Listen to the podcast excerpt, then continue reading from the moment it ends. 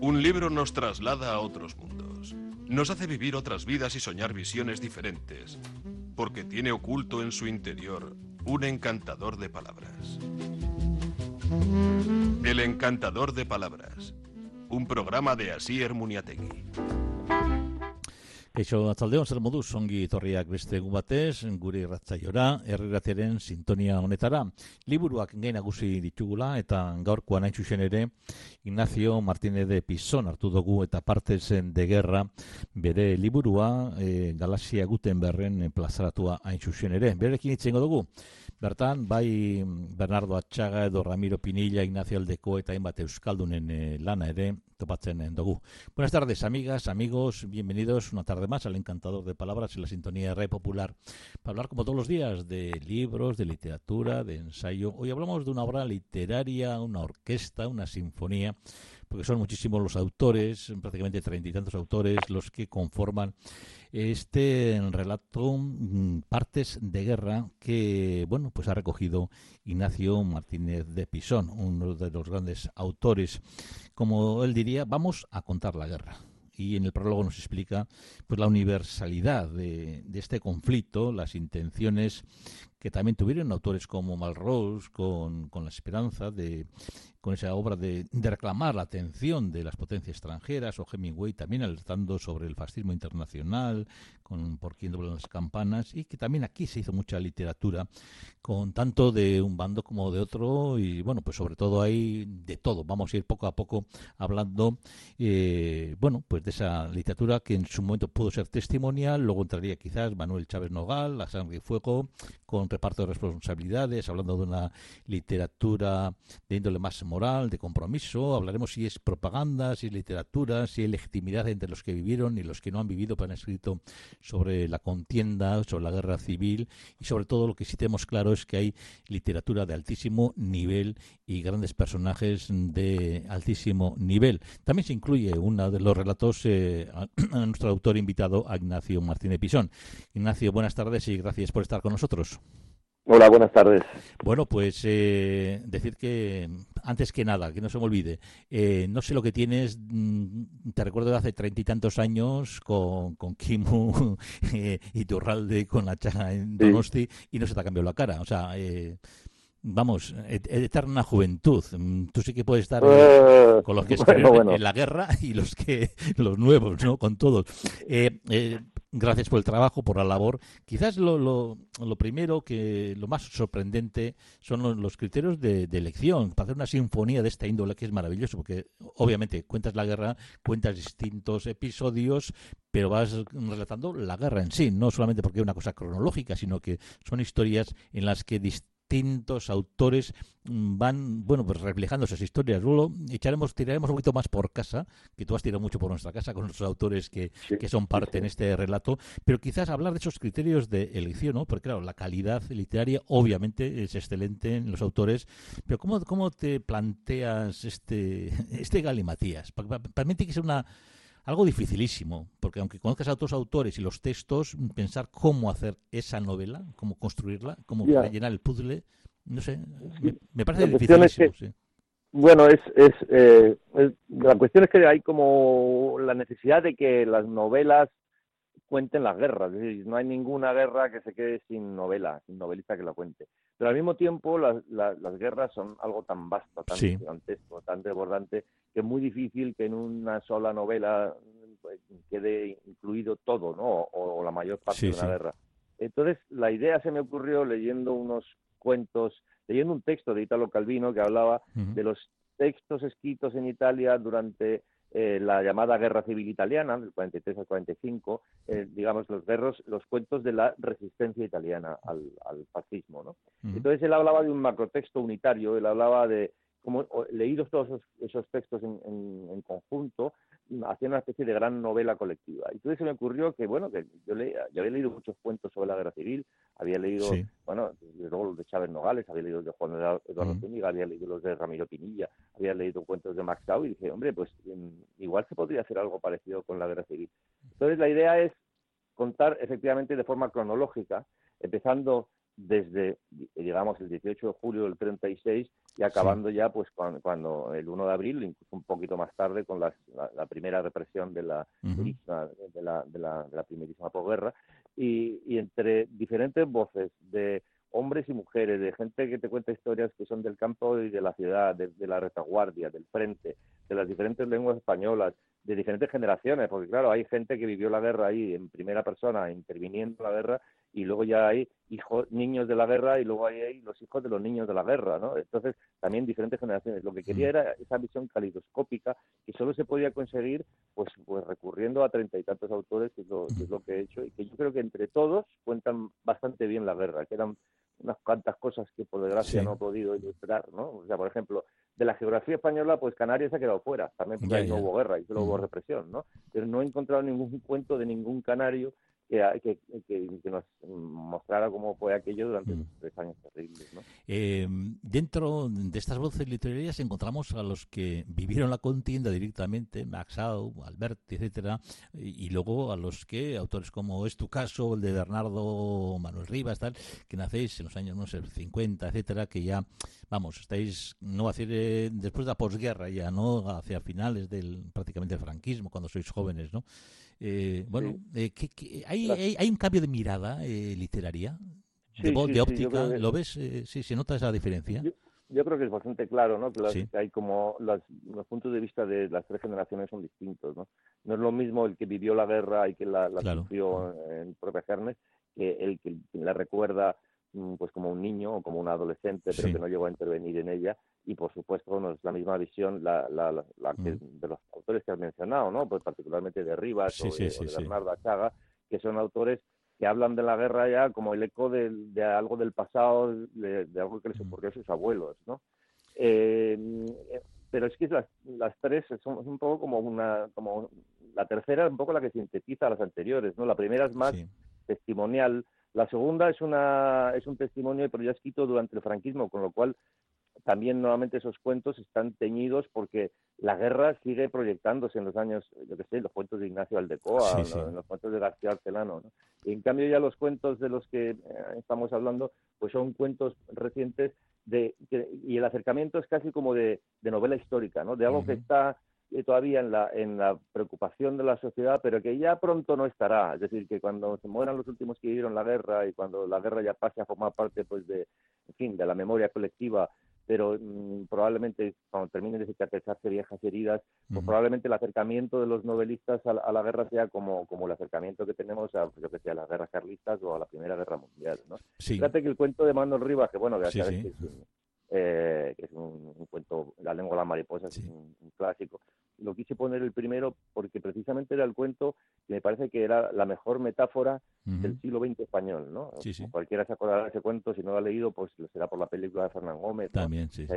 Ese, maestro con ese niño que le enseña las cosas, de la transmisión del conocimiento, también de la tolerancia, de los valores de la democracia, de la civilización, ¿no? y que de repente la guerra que llega de fuera, ese pueblecito gallego que llega, que es como un huracán que, que nadie espera ahí en ese pueblecito, y cómo lo cambia todo, y ese niño que podría haber formado parte de una España progresista y, hermosa, pues de repente es el primero que coge una piedra para apedrear al maestro porque porque porque tienen que, bueno, su familia tiene que protegerse y lo primero es, romper esos lazos, ¿no?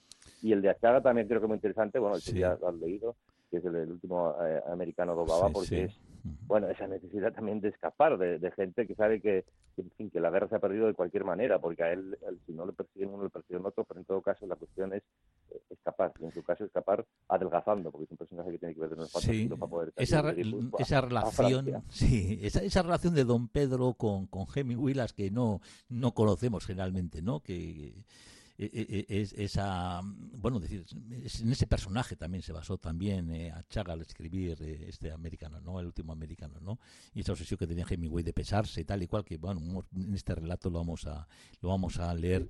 Eh, yo no sé hasta qué punto también hay un, no sé un equilibrio entre los que estuvieron en bandos opuestos como pues puede ser Rafael García Serrano Luis López Anglada o Edgar Neville y digamos los republicanos, ¿no? Entonces, claro, al hacer también en esta en estos criterios de selección, ¿cómo ha ido ese ese balance? Bueno, yo yo quería que, efectivamente hubiera voces de, tan diferentes que, representaran los dos bandos, ¿no? El problema es que aquí no podemos hablar de derechas e izquierdas, aquí podemos hablar de franquistas y antifranquistas. Entonces realmente franquistas en la selección hay pocos, pero hay pocos pues porque la literatura franquista no, no, no, no era de gran calidad, ¿no? Mm. En cambio, la literatura antifranquista, que incluye a gente de izquierdas y luego a gente muy moderada, porque yo no creo que Francisco Ayala pueda ser considerado un, mm. revolucionario o el propio Chávez Nogales, pero son antifranquistas, son gente que, conoce el exilio. En el caso de, Chávez conoce el exilio definitivo, porque muere en el extranjero, ¿no?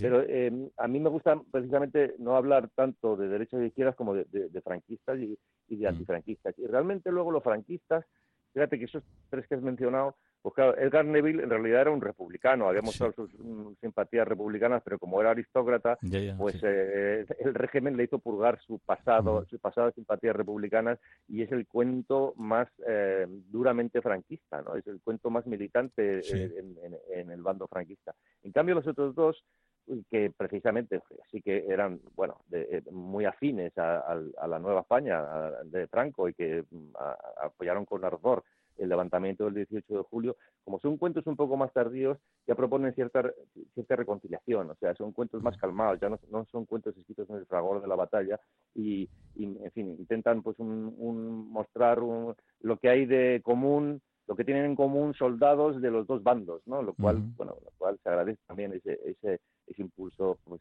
que busca la cierta, cierta reconciliación. Porque yo no diría que otros autores que se quedaron en España por ejemplo, yo no diría que Delibes es un franquista, yo no diría que García Pavón es un, franquista, a pesar de que efectivamente vivieron en España y, sobrevivieron al franquismo tranquilamente, pero no se significaron como franquistas a diferencia de estos dos militares, a diferencia del propio Neville en aquel momento determinado. ¿Hasta qué punto es literatura de compromiso? ¿Hasta qué punto es propaganda y literatura? Eh, ahí es según el lector, la lectora, la visión, la óptica eh, ¿cómo, entiendes tú que, has hecho, vamos, el, criterio de selección? Es que realmente los, los textos escritos durante la guerra, algunos de ellos están teñidos pues precisamente por el posicionamiento político de cada uno de los autores, ¿no? sobre todo y sobre todo es que algunos de ellos colaboraban con la eh, con la propaganda de su respectivo bando, es decir, Max Sau trabajaba eh, directamente para la propaganda republicana, desde luego Rafael Alberti, desde luego María, Teresa eh, León, eh, luego luego Jan Neville, que, con él hacía mm. pues películas sobre las checas y todas estas cosas, ¿no? Para la propaganda franquista. y, son lo que pasa es que también me interesa ver cómo el elemento propagandístico incorporado a la literatura, cómo se puede leer tantos años después. Es decir, en qué medida eso, que es antiliterario, o antiartístico y que es bueno y que, está en contra de, la verdad y de, la decencia, ¿no? Porque la propaganda es en el fondo es una traición a la verdad y una traición a, la dignidad, es, renunciar a, a, la, a, la, a cualquier impulso artístico por simplemente por subordinarse a, una, a, un, a un discurso público, ¿no? Y pero también quería creía que esas, esas piezas eran necesarias, o sea, que esas piezas combinaban con las otras de forma que aportaban cosas, ¿no? Y particularmente, por ejemplo, el de Alberti es un cuento que como es, por mucho que sea, bueno, efectivamente un cuento que no duda en la que está y que lo tiene muy claro y que ataca a unos y defiende a otros, Claro, es un cuento autobiográfico que también te cuenta, por ejemplo, pues cómo empezó la guerra en Ibiza, y es bonito también, cosas que pues, no lo sabes, una isla tan pequeña, tan poco habitada, entonces dio la casualidad de que Alberti estaba ahí. Y esos testimonios también están bien, ¿no? Saber cómo los del pueblo, de los pueblos de ahí de Ibiza, cómo reaccionan, qué ocurre y tal.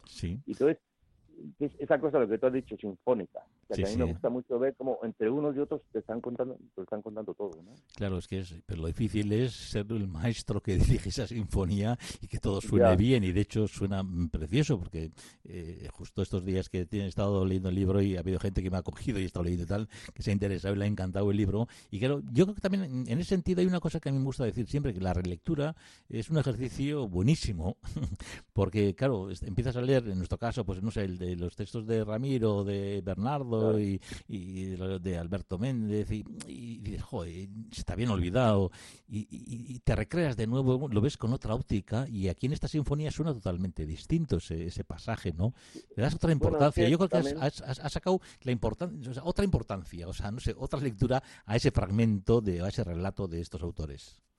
Es como los cuadros. O sea, Tú ves un cuadro en una colectiva, una exposición colectiva, y ese cuadro es de una manera. Pero si lo ves ese cuadro en una exposición individual del mismo artista, es diferente. O sea, según en compañía de qué pongas ese cuadro, pues lo vas a ver de, de manera diferente, porque, eh, porque, porque hay como algo que, que, que, transita de un cuadro a otro y que los une y que, te hace verlo cada uno de una manera determinada con otros ojos. ¿no?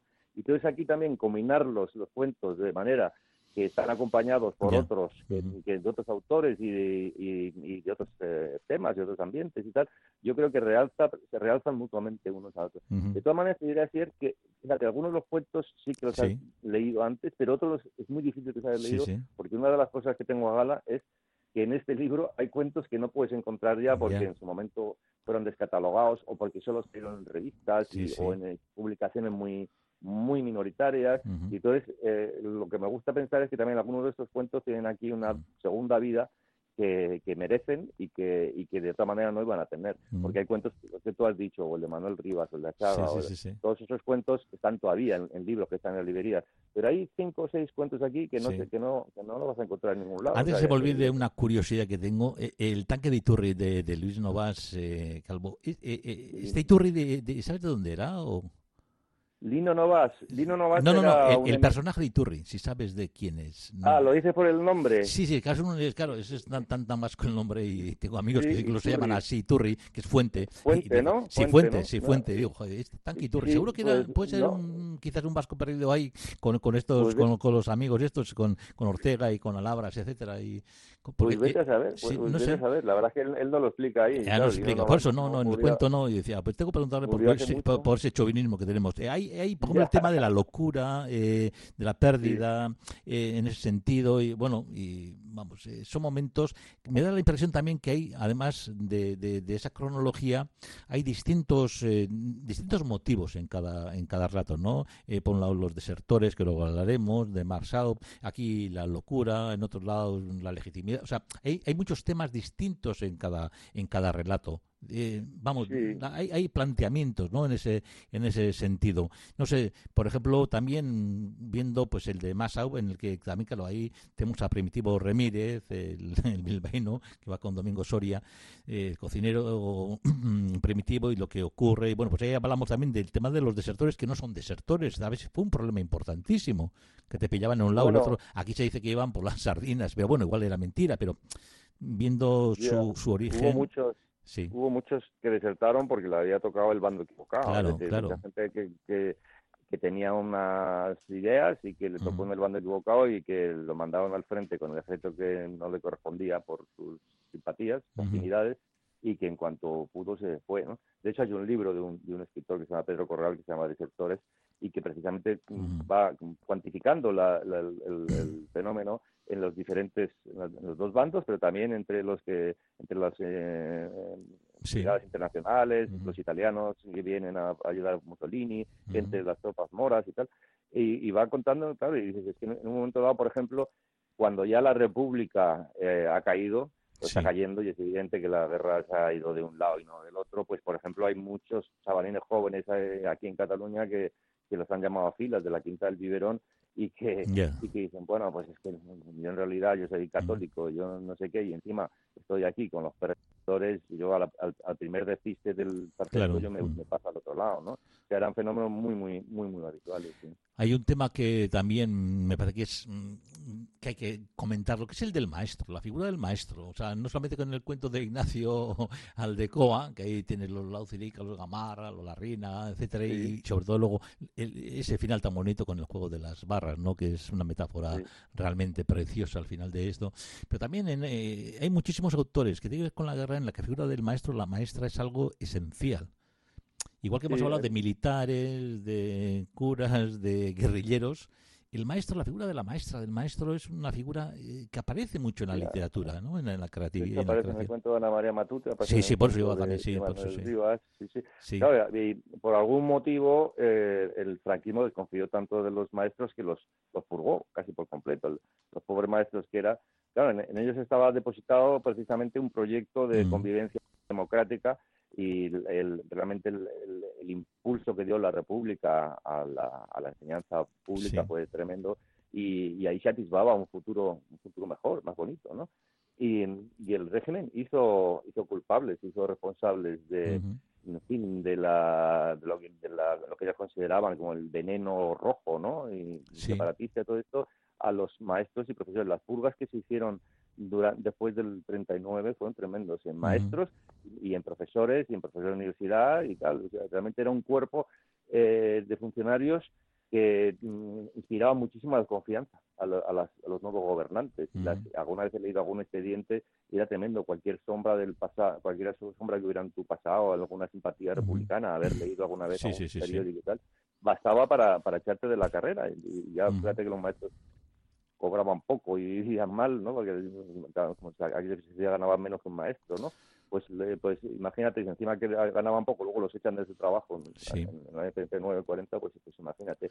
Y es que siempre, eh, claro, los maestros en el fondo son la perpetuación de algo que los regímenes autoritarios como el franquista detestaban, que es el espíritu de la ilustración. ¿no? La ilustración eh, nos, nos, hace libres, el, pensamiento nos hace libres, la cultura nos hace más libres, y, al, y a un señor como Franco, pues que fuéramos un poco más libres, que molestaba bastante. Así es, también estaban en las, las tertulias de Bernardo, don Bernardino y don Mauricio con, con, don Pedro. Eh, cuando has hablado, también había destacado que eh, de Ana María Matute, luego te cuento una historia de ella, tenemos a Ana María Matute, tenemos a María Luisa Elío, también Navarra, y a Mercedes Mercedes, Redoreda, eh, sí, eh, eh, que son tres mujeres que, que están, claro, el tema de mujeres escritoras, hemos hablado de algunos libros de mujeres de la República, escritoras de la República, pero quizás no hay tanto sobre la guerra de la República entre escritoras pues la verdad es que me ha, resultado difícil encontrar eh, cuentos de escritoras, porque hay, mm. novelas,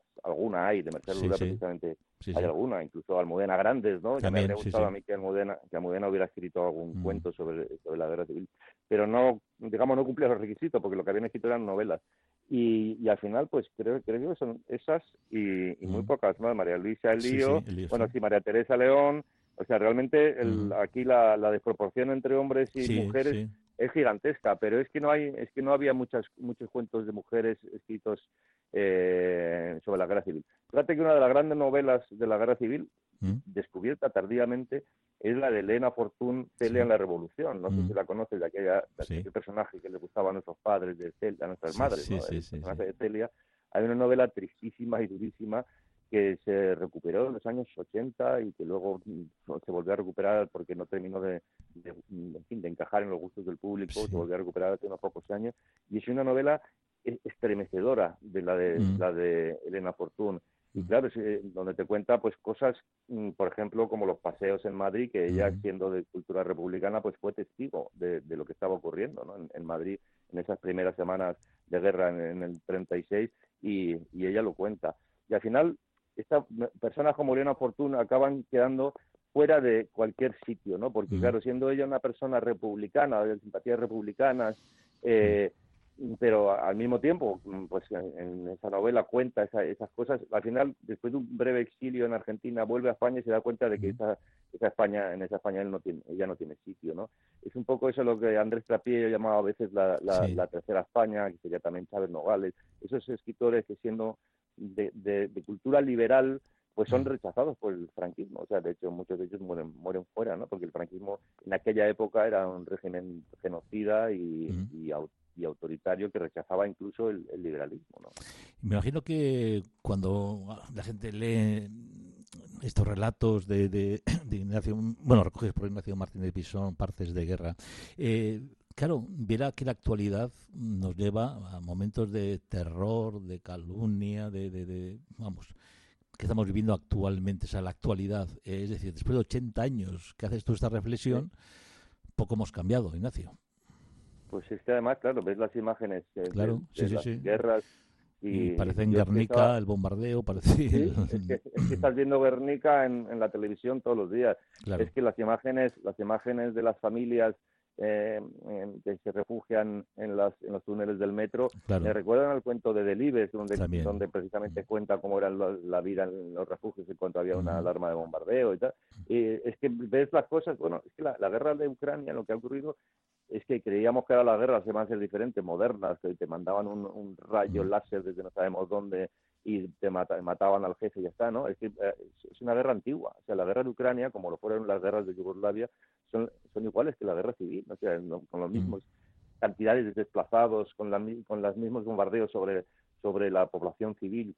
Eh, o sea, estamos viendo cosas que, que, nos recuerdan a la guerra que vivieron nuestros, nuestros padres o nuestros abuelos y, y, que de repente ahora en color pero son muy parecidas, ¿no? En color y con otra con otras ropas y otras marcas de coches, pero pero que son muy parecidas a las de 60 años. Hay quizás una, una intención de, de ver si hay algo en común entre escritores de un bando y otro bando al, al plasmarlos en literatura o no. Bueno, lo que hay, lo que hay y lo hay desde hace ya unas cuantas décadas es un esfuerzo de la, yo creo un interés de la sociedad de la de la buena gente, ¿no? De, de, entender lo que fue la guerra y de entender mm. los excesos y de entender los desmanes y de, o sea, no de, no de justificar, sino de saber, ¿no? De saber lo que ocurrió pues para, como se suele decir, para pasar página. Yo creo que los historiadores eh, de hace ya, desde hace ya 20, 30 años, están contando muy bien las cosas, contando en el sentido de narrar y contando en el, sentido de computar, ¿no? De, de, que no vayamos redondeando siempre eh, millones de muertos y miles y decenas de miles, o sea, de saber exactamente, la, conocer la medida exacta del dolor y del sufrimiento en cada uno de los sitios y eso nos ayuda pues a tener realmente una narrativa más, más, eh, más cercana a los hechos y más alejada de la propaganda. ¿no? Entonces, en el momento en que haya una idea común de lo que fue la guerra y que la sociedad más o menos acepte cómo fueron las cosas y que tengamos eso que llaman el relato, no el relato común, pues eh, yo creo que efectivamente esto dejará de estar en el, en el debate constante. Y esta, este libro aspira a, bueno, a proporcionar, a aportar algo por el simple hecho de, que aquí hay todo tipo de visiones, desde las más revolucionarias de un lado hasta las más revolucionarias de otro y pasando sobre todo por, el, por la zona esa gris de medio, que es la de la gente que simplemente sufre y que a lo mejor no tenía tantos compromisos políticos. ¿Tú crees que, viendo que muchos de los autores que, que aportas en este libro, en partes de guerra, publicado aquí en Galaxia Gutenberg, Ignacio Martínez Pesón, ¿crees que muchos han sido llevados al cine? ¿Tú crees que esto, la orquesta definitiva tuya podría ser llevada al cine o sería muy difícil incluso para Rafael Azcona hacer un guion? claro, sería muy difícil porque bueno, algunos de estos relatos son imposibles de llevar al cine, pero, pero bueno, eh, sé que hace poco había un proyecto que precisamente era una, una serie de televisión de, de Rodrigo Sorogoyen, que de momento se ha aplazado, pero era precisamente una, una historia de la unas varias historias de la guerra civil, o sea, episodios, era un poco como también una especie de antología de relatos sobre, sobre, la, sobre la guerra civil, y creo que de momento no se va a hacer, pero vamos, el proyecto que está, está previsto hacer en algún momento. Y, y, es que probablemente no se pueda contar la guerra civil centrándote solamente en la peripecia de un, de un señor o de una familia, porque entonces te dejas el 90% de la guerra civil fuera, ¿no? Y entonces, sí, seguramente contándolo así por, por episodios, te acercas un poco más a esa visión global. Pues gracias por contarnos la guerra prácticamente en su totalidad. Hay cosas, como bien dices, que hay por contar todavía y dices que se pueden ampliar más también, como no. Bueno, pero Ignacio Martínez Pisón, has hecho una grandísima labor. Te queremos agradecer como lectores y como gente que queremos entender la historia. Lo bien que me lo he pasado, ¿eh? No sabes lo bien que me lo he pasado porque, porque leer libros y escoger, escoger cuentos y seguir rastros de, de, autores y de libros tal es una, es una actividad apasionante. A mí me ha recordado también cuando leí a Ana María Matute, que la última vez que estuve con ella, eh, me encantó. Ella se me puso a cantar en euskera y me dijo, ¿sabes así que tuve yo una yaya que me cuidaba en Zarauz me hablaba en euskera y me enseñó estas canciones. Sí, sí, sí, dije, qué, qué bonito. Y me empezó a contar pues cosas también de la guerra y que, de esas canciones. Lo importante. Sí, sí, sí, claro. para ella, Claro, claro, y ella, yo decía, joder, cantándome en euskera, digo, Ana María Matute, digo, ya esos momentos son los que te alegran la vida, la historia, y dices, bueno, eh, hay momentos muy duros, como en este libro, en, en los distintos cuentos son muy duros, y nos hace pasar momentos también en los que somos nietos de republicanos, fusilados, etcétera, bastante mal, pero hay que, hay que vivir la historia, entenderla y bueno, hacer que no se repita como está repitiéndose. Ignacio Martínez Pisón, Partes de Guerra, eh, editorial, Galaxia Gutenberg, cómpranla, leenla, es que es que es una maravilla. Ignacio, hasta cuando quieras. Es que Aricasco nos vamos con la luna, que todos los días nos cierra nuestro programa, que nos hace universales a todos iguales, allá donde estemos, allá en, sea en euskera, en castellano, en catalán, en tú has cogido de todos y ha sido una maravilla. Es que recasco, muchas gracias. gracias. Agur, agur, agur.